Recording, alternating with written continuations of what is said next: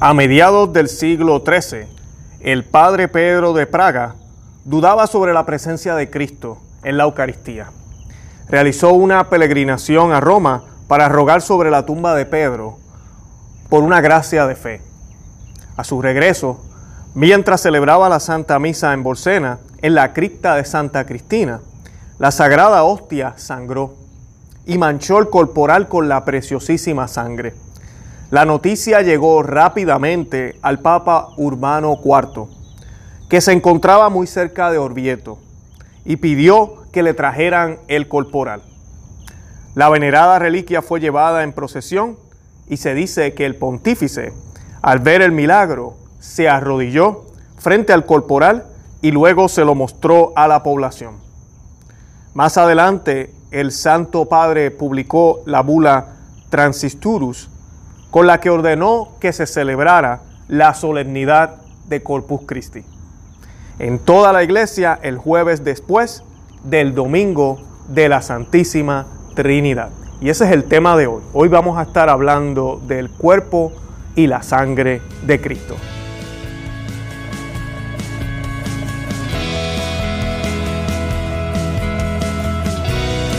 Bienvenidos a Conoce, Ama y Vive tu Fe. Este es el programa donde compartimos el Evangelio y profundizamos en las bellezas y riquezas de nuestra fe católica. Les habla su amigo y hermano Luis Román y quisiera recordarles de que no podemos amar lo que no conocemos y que solo vivimos lo que amamos.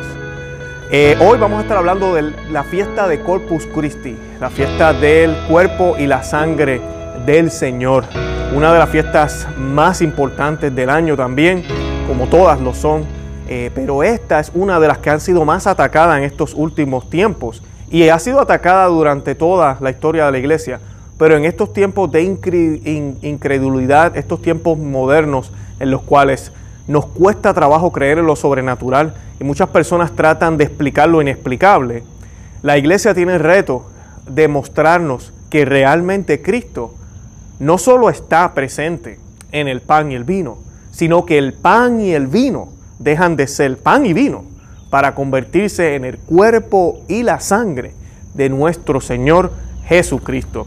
Y eso es lo que celebramos este próximo jueves después de la fiesta de la Santísima Trinidad. En algunas parroquias se celebra domingo, las, diócesis tienen toda la autoridad de hacer eso. Eh, no sé en tu diócesis si se celebra domingo o jueves, pero esta semana de seguro vas a estar celebrando esta fiesta. Y la fiesta lo que quiere recordarnos es primero que nada que Jesucristo instituyó la Eucaristía.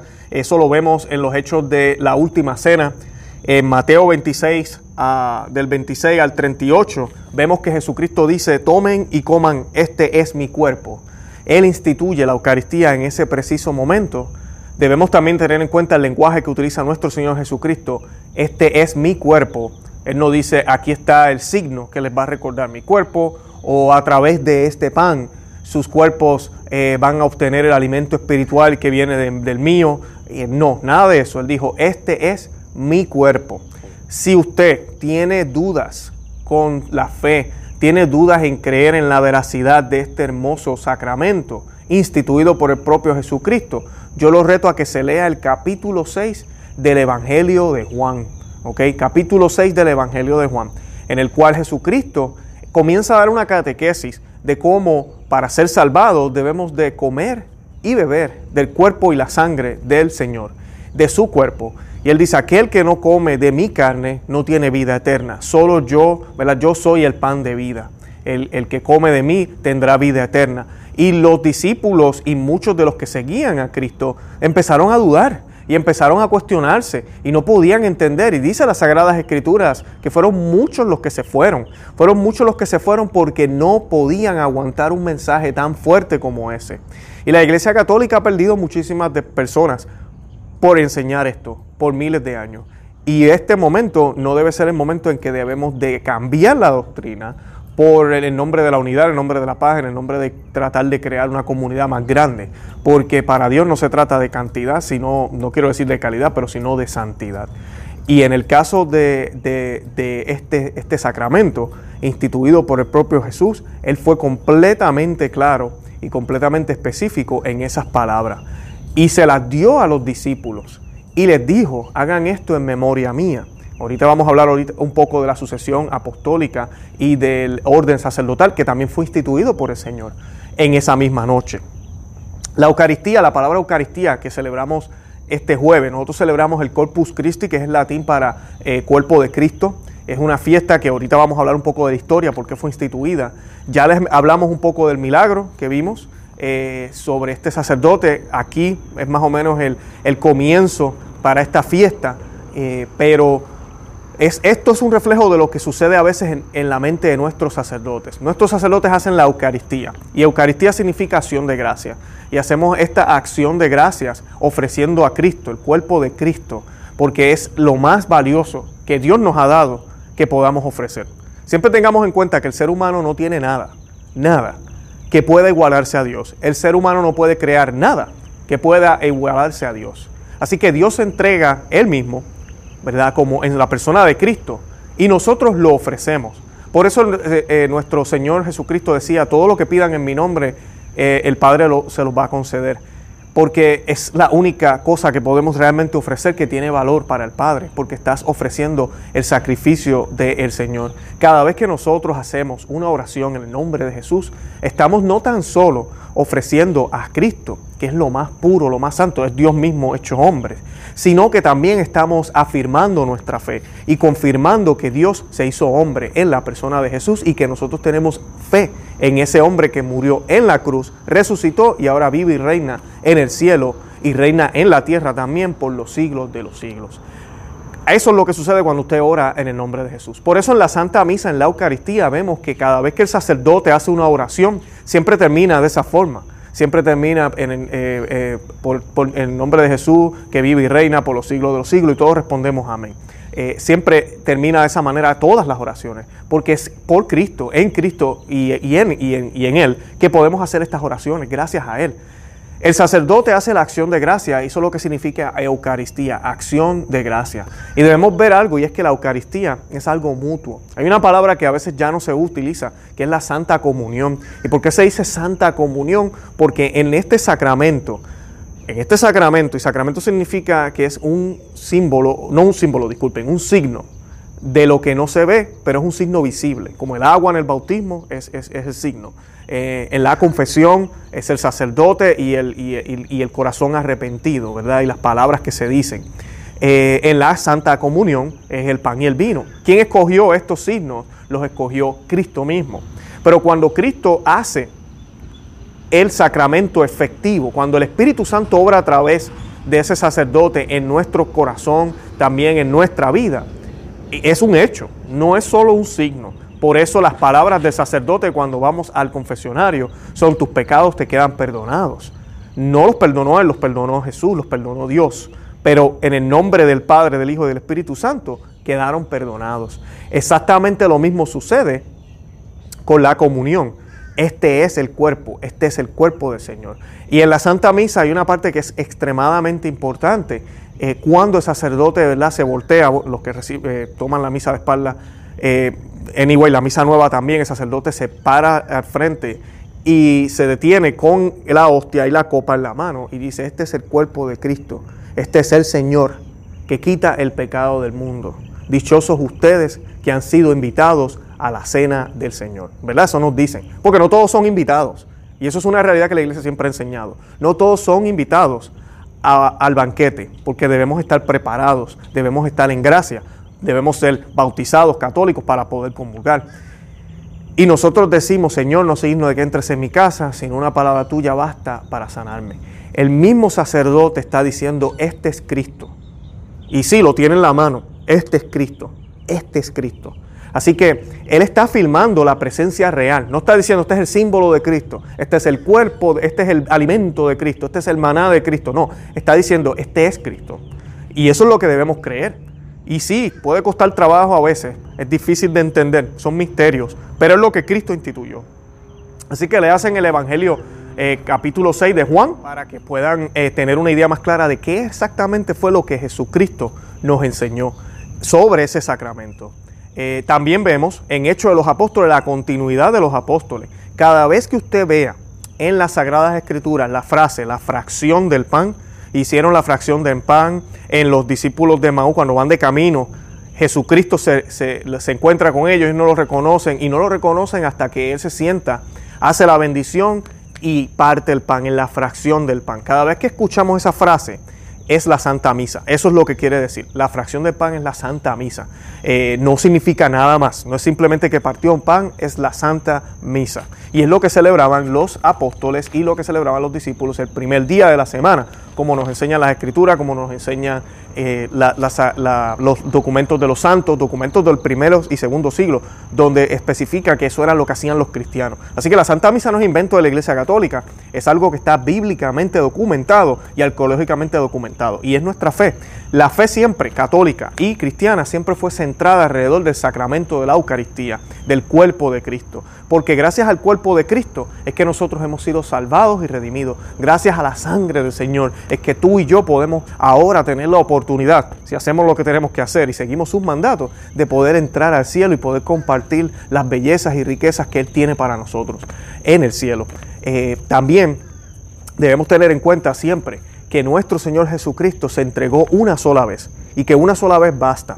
A veces tenemos la confusión, o algunas personas que no son católicas tienen la confusión y piensan que los católicos, como quien dice, ¿verdad? Em, lo voy a decir una frase un poco rara, pero hay personas que piensan, ustedes matan a Cristo una y otra vez, llevan dos mil años matándolo, ya él murió en el Gólgota, no hace falta que muera otra vez. Y eso es exactamente lo que nosotros creemos. Nosotros no estamos crucificando al Señor otra vez en cada misa nosotros participamos en el único sacrificio hecho por el Señor, sacrificio perfecto, puro, dado con el amor más grande que jamás ha visto, porque es el amor de Dios. Eso es lo que creemos los católicos, un solo sacrificio y los católicos participamos en la Santa Misa de ese sacrificio. Por eso el Señor decía, hagan esto en memoria mía. Y en el, en el jueves santo, el Señor le dice a los apóstoles, este es mi cuerpo, esta es mi sangre que va a ser entregado por ustedes. Ya Él está profetizando lo que va a suceder al otro día, lo que va a suceder a pocas horas. Y ambos momentos, la última cena y el Gólgota, se unen. No hay, acuérdense que para Dios no hay tiempo y espacio. Y nosotros en el sacrificio de la Santa Misa nos unimos al único sacrificio. Eso es lo que es, nos unimos al único sacrificio. Es bien importante que lo entendamos. Lo otro que debemos entender como católicos es que cuando el Señor se da como alimento, no es cuando decimos el sacrificio del Señor en la Santa Misa, no es el hecho de que Él se entregó para que seamos alimento. Ese no es el verdadero sentido de la misa. Ese es uno de los beneficios. Ese es uno de los regalos que el Señor nos da por su sacrificio. Pero ese no es el sentido, ese no es lo que celebramos en la Santa Misa. Lo que celebramos en la Santa, Misa realmente es el único sacrificio del Señor en la cruz. Eso es todo lo que celebramos, el sacrificio de Gólgota. No es el, el que Él se entregó completamente por nosotros y se está entregando para que sea alimento para nosotros. No, porque el Señor no fue a la cruz para que fuera alimento para ti y para mí. Eso es uno de los regalos que Él quiso darnos. Pero ese no fue realmente la misión principal del Señor. Si nos vamos a Juan 3:16, dice que Dios amó tanto al mundo, al hombre, que, amó, que mandó a su único hijo, que envió a su único hijo para que se redimiera, ¿verdad? Para que nos salvara. Esa es la razón por la cual Cristo fue enviado. La otra razón que fue Cristo enviado, San Juan el Bautista nos lo dice, dice, ahí está el Cordero de Dios, le dice a, a, los discípulos que lo seguían a él para que ya dejaran de seguirlo a él y se fueran a seguir a Jesús. Él decía, ese es el Cordero de Dios que quita el pecado del mundo. Esa es la misión de Cristo, quitar el pecado del mundo, redimirnos, sanarnos. Ahora nuestro Dios es tan grande, nuestro Señor es tan y tan amoroso y tan misericordioso que decide devolverse en alimento. ¿Y por qué lo hace? Porque a pesar de que nosotros ofrecemos el sacrificio, el Señor no necesita holocausto, Él mismo lo dice. Dios no necesita holocausto, Dios no necesita nada y lo dice en el Viejo Testamento. Pero eso no quiere decir que ya no hay que hacer la misa, no. El Señor lo que dice, lo que nos está diciendo las Sagradas Escrituras en el Antiguo Testamento y en el Nuevo, es que Él es Dios, Él no necesita nada, Él es todopoderoso. Pero Él se hace, Él dice, ok, yo no necesito ese sacrificio, yo entonces se los voy a devolver a ustedes elevado en gracia santificado y se convierte entonces en el alimento perfecto que necesitamos tú y yo para poder continuar espiritualmente, para poder realmente caminar, porque con las fuerzas de nosotros no vamos a poder hacerlo. Debemos siempre tener en cuenta que solo con nuestras fuerzas no vamos a poder llegar a la santidad. Ningún santo en la historia se hizo santo por sus propios méritos. Eso sería ya orgullo y soberbia. Siempre tengamos eso en cuenta. Por eso, la Biblia nos habla muchísimo del pan bajado del cielo. Por eso la Biblia ya prefiguraba la importancia del cuerpo y la sangre de Cristo. En el maná, en el desierto, cuando fueron alimentados los judíos, cuando iban caminando por ese desierto donde pasaron tantas pruebas y donde cayeron a cada rato en pecado, el Señor le daba de ese maná para que volvieran, para que se alimentaran, para que se arrepintieran y vieran las gracias grandes que podía darle nuestro Dios en la tierra prometida. También lo vimos en, la liberación de Egipto, cuando Moisés se le presenta al ángel y le dice, ¿verdad? Dios le dice, el ángel de la muerte va a venir y lo único que va a liberarlos a ustedes de la muerte va a ser el sacrificio del cordero. Sacrifiquen un cordero, cómanselo en completo, pongan su sangre en las puertas de su casa y ustedes van a ser liberados, liberados de la esclavitud. Y eso es una prefiguración de lo que hace Cristo en nuestras vidas. Cuando nosotros nos santificamos o nos cubrimos de la sangre de Cristo, el Señor nos libra de la muerte, aquí en la tierra y allá en, por la eternidad. Nos libra del pecado. Es exactamente lo mismo. El nuevo Moisés es Cristo. Y eso son prefiguraciones de lo que, de lo que significa el cuerpo y la sangre de Cristo. Eh, el concilio de Trento, para hablar un poquito de historia, en el siglo XVI, dice lo siguiente. Dice, en el Santísimo Sacramento de la Eucaristía se contiene verdadera, real y sustancialmente el cuerpo y la sangre de nuestro Señor Jesucristo, juntamente con su alma y divinidad. O sea que es todo. En realidad Cristo íntegramente Asimismo, en el derecho canónico de la Iglesia, ninguna otra festividad recibe tanta atención como la solemnidad de Corpus Christi. Así que todo lo que les mencioné hace unos minutos está eh, apoyado en estos concilios. El concilio de Trento es uno de los concilios más importantes que la Iglesia Católica hizo. Eh, así que pongamos mucha atención a eso. Los, los sucesores de los apóstoles pueden convertir el pan en vino porque Cristo le dio esa autoridad. Cristo le dijo a ellos en la última cena, Hagan esto en memoria mía. Y es bien importante que no cambiemos la perspectiva de cómo sucedieron los, sucesos. En la última cena, como erradamente se dice a veces, hay personas que dicen que había una multitud, que no solamente eran los apóstoles, eso es falso. Solamente estaban los apóstoles con el Señor en la última cena. Él solo le lavó los pies a los apóstoles. Y eso era tradición de la iglesia, solo hacerlos con hombres comprometidos. Cuando hacían la Santa Misa en el Jueves Santo, ahora se le lavan los pies a todo el mundo y se ha perdido ese sentido. No estoy diciendo que es malo lavarle los pies a todo el mundo, sino que se pierde el sentido porque Jesucristo estaba instituyendo el sacerdocio esa noche y a los únicos que él le lavó los pies fueron a sus apóstoles. No invitó a todos los judíos que vivían en el área y vamos a lavarle los pies a todo el mundo. Es bien importante. Algo también importante es que no besó los pies, solamente los lavó. Eh, eso sucedió el jueves santo. El único momento que el Señor hace eso es esa noche por dos razones. Una, porque está instituyendo el sacerdocio. El sacerdocio.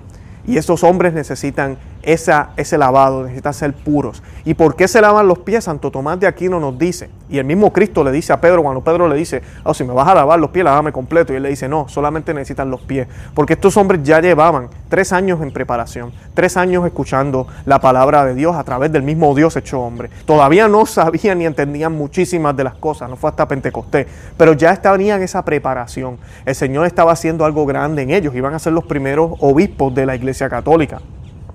Pero los pies, como nos dice Santo Tomás de Aquino, simbolizan que andamos en esta tierra, una tierra sucia, una tierra llena de lodo, de fango, de pecado. Y por más santidad que tú practiques, cuando caminas en lodo, tus pies se van a enfangar. Y es exactamente lo que sucede con los apóstoles. Los apóstoles estaban viviendo bien. Estaban haciendo lo que tenían que hacer, excepto Judas. So Jesús decide lavarle los pies. ¿Por qué tienen que lavarse los pies? Porque Él está a punto de instituir la Eucaristía. Y esa es la razón por la cual es solo en esa cena que Él lo hace. Les hago una pregunta. Según los teólogos, según la Biblia también, más o menos Jesucristo vivió entre tres años, a mí no vivió, disculpen, Él vivió 33 años, pero su ministerio público fueron entre tres, tres años y medio. Así que Él tiene que haber celebrado otras Pascuas. Tiene que haber celebrado otras Pascuas, pero esta fue la única que él quiso hacer el lavado de pies. Él como persona. porque sí estaba la tradición de que cuando entraban a una casa siempre los esclavos lavaban los pies, todo eso lo sabemos ya, y posiblemente los discípulos se lavaron los pies en las otras cenas que tuvieron con el Señor, en las otras celebraciones de la Pascua. Pero en esta el mismo Señor lo hace, porque solo el Señor nos puede limpiar. Eso es lo que nos está diciendo y eso es lo que tenemos que tener en mente cuando celebramos la fiesta de Corpus Christi, que tenemos que estar limpios y dignos para recibir el cuerpo de Cristo. Y el Señor hace eso esa noche en específico, porque esa noche iba a ser la noche en que iba a instituir algo especial, es, que es el cuerpo y la sangre de Cristo en los sacramentos, en ese sacramento, en ese misterio. Y Él lo dice, Él dice, no saben cuánto he esperado este momento. Así que Él ya lo tenía pensado, lo tenía planeado, Dios. Y Él tenía ya ese plan para nosotros. Y así mismo, lo hace. Y le dice a ellos, hagan esto en memoria mía, les da el poder a ellos. Por eso las manos del sacerdote son manos consagradas. Para mí, independientemente que el sacerdote sea el mejor predicador, independientemente de que el sacerdote tal vez sea medio perezoso, porque los hay, independientemente tal vez de que el sacerdote sea el, sacerdote que yo lo escucho predicar y casi quiero brincar del asiento porque predica hermosísimo, no importa qué tipo de sacerdote tú tengas, dale gracias a Dios por tu sacerdote. Porque si no hubieran sacerdotes, amiga y hermano, imagínate el mundo sin Eucaristía. Imagínate el mundo sin la comunión. Y la comunión entre el hombre y Dios. Y cuando decimos comunión no es simplemente un pacto, una, una, una, una amistad, es más que eso. Nuestro Señor quiere que tú y yo tengamos un matrimonio con Él. En eso es que se compara la Biblia cuando nos dice que la iglesia es la esposa de Cristo. Tú y yo somos la iglesia. Y la comunión perfecta está en el matrimonio, donde dos se convierten en uno. Y es exactamente lo que Dios quiere contigo y conmigo. No solo que andemos juntos de la mano, que seamos uno, uno en Él, uno en Él completamente. Y eso es lo que celebramos este día de Corpus Christi. Así que debemos tener en cuenta toda esa perspectiva porque solo los apóstoles fueron los que estuvieron en ese momento. Y ellos son los que pueden hacer la consagración. La consagración tiene que ser hecha por un hombre porque ellos son extensiones de Cristo. Ellos son extensiones de Cristo. Eso, eso está en la Biblia, lo vemos desde Génesis. Cuando Dios creó a Adán, le dio autoridad sobre la tierra. Dios sigue siendo Dios, no renunció a ser Dios, sino que Él le dio autoridad a Adán para ser el que controlara o que tuviera eh, a cargo todo lo que tenía en la tierra. Luego cuando vemos en el, en el, en el pueblo de Israel cómo va, se va estableciendo ese orden otra vez, en el rey David, por ejemplo, en Salomón, vemos eso también. Es, el reinado de, Cristo, de Dios solamente, pero en sus reyes se manifiesta aquí en la tierra. La iglesia tiene ese mismo eh, poder y tiene esa misma obligación que en los últimos años nos hemos distanciado bastante de meternos en las cosas políticas o de, o de insistir en algunas cosas y la iglesia debe hacerlo, porque nosotros creemos que Cristo reina en el cielo, pero que reina aquí en la tierra también y debe reinar ahorita no es después. No estamos esperando a que entonces mm, se acabe esto, entonces ah, ahora va a reinar. No, ya es reina. Por eso miles de mártires murieron en Roma en los primeros siglos, porque le pedían a ellos, está bien, cree en tu Jesús, no hay problema, pero declara que el César es el Señor, declara que el emperador es el Señor. Y ellos decían, no, yo solamente tengo un solo Señor.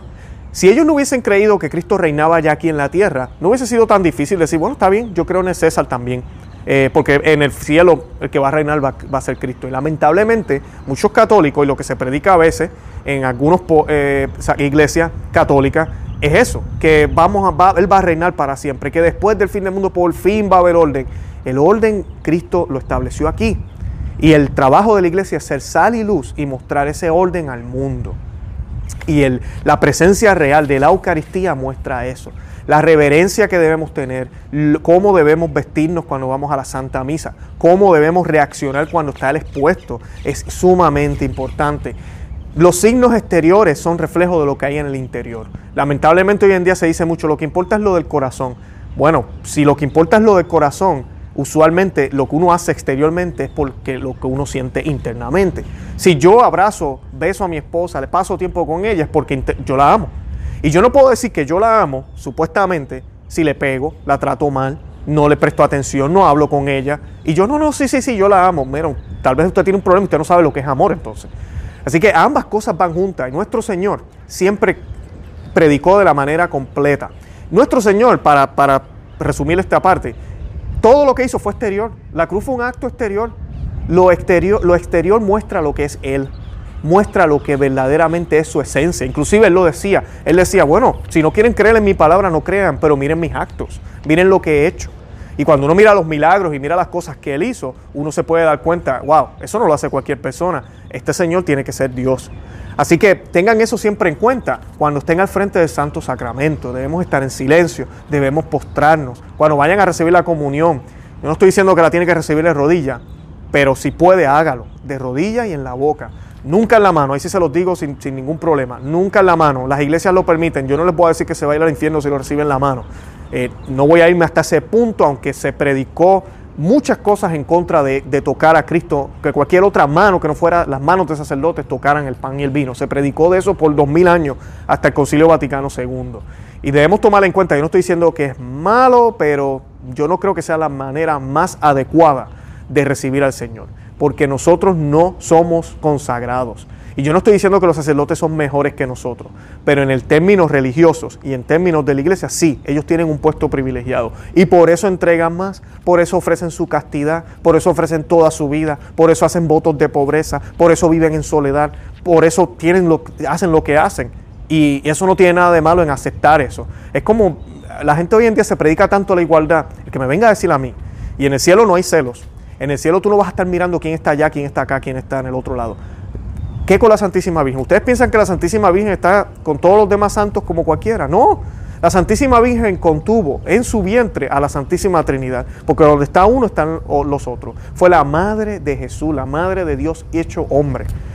Nadie ha hecho eso en la vida entera, ni lo harán en la historia de toda la humanidad, de toda la existencia. Así que no podemos pensar que María va a tener cualquier puesto como cualquier otro santo. tengan eso siempre en consideración. Así que sí, hay puestos privilegiados, pero eso no, la, no, no nos hace menores o que el amor es menos. No, Él nos ama a todos. Él nos ama a todos por igual, pero todos tenemos una misión diferente y eso nos diferencia, nos hace diferentes ante los ojos de Él y ante los ojos del mundo. Y eso es bonito. Esa es la diversidad que el mismo Dios en su naturaleza muestra, que cada cosa tiene su lugar cada cosa tiene su rol y su misión. No, una no es mejor que la otra, pero sí son diferentes en su esencia y naturaleza. Bueno, y en conclusión, para ir terminando, la última cosita que me gustaría mencionarle es que nosotros estamos obligados todos los domingos a ir a la Santa Misa. Para comulgar, San Pablo decía que aquel que recibe el cuerpo y la sangre de Cristo indignamente eh, es, es reo de pecado, es reo de su condenación. O sea que debemos estar en gracia. La Eucaristía no es una medicina que te limpia, realmente no es eso. La reconciliación, el sacramento de la reconciliación es ese, ese lugar, ese hospital, ese donde yo me veo con el médico para que me cure las heridas y entonces yo voy y recibo el alimento. Si yo no estoy preparado, yo no soy católico, yo no entiendo la fe católica, yo no entiendo a Cristo, yo no sé nada, yo tengo que ir a la iglesia y, poner mis cosas en orden. Y luego entonces estoy apto para hacer comunión con el Señor.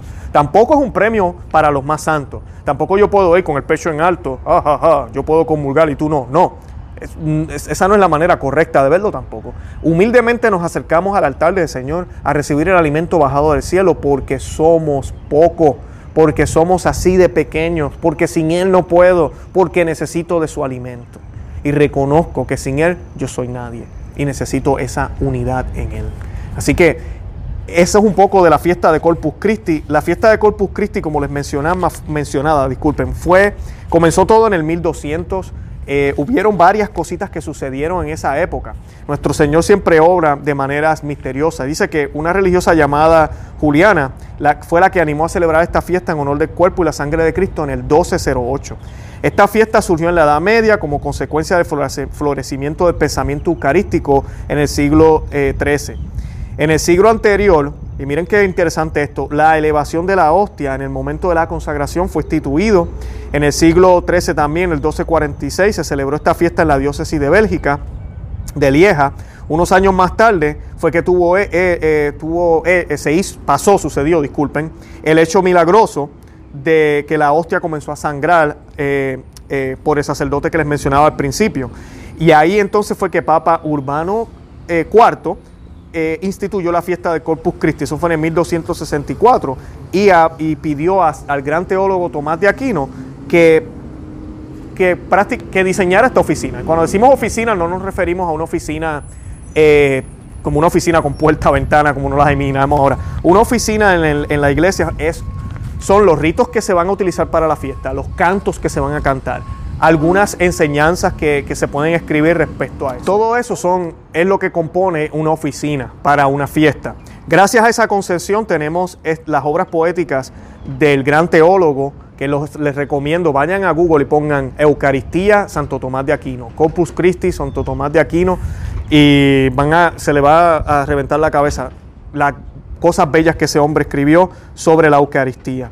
Santo Tomás de Aquino eh, también compuso los himnos de Pangelingua, Laudación, Panis Angelicos, Adoro Devote, que son los que usualmente uno escucha cuando están exponiendo el Santísimo, cuando lo van a guardar en el tabernáculo, cuando se hace la, la benediction, la bendición, cuando se hace todo eso, eh, se cantan estos cantos. Así que si ha escuchado alguno de esos cantos que usted dice, ay, siempre cantan, posiblemente es uno de estos y fueron compuestos por Santo Tomás de Aquino, de Corpus Christi, y, de verdad que ojalá podamos entender un poco más este misterio, que como les dije, es un misterio.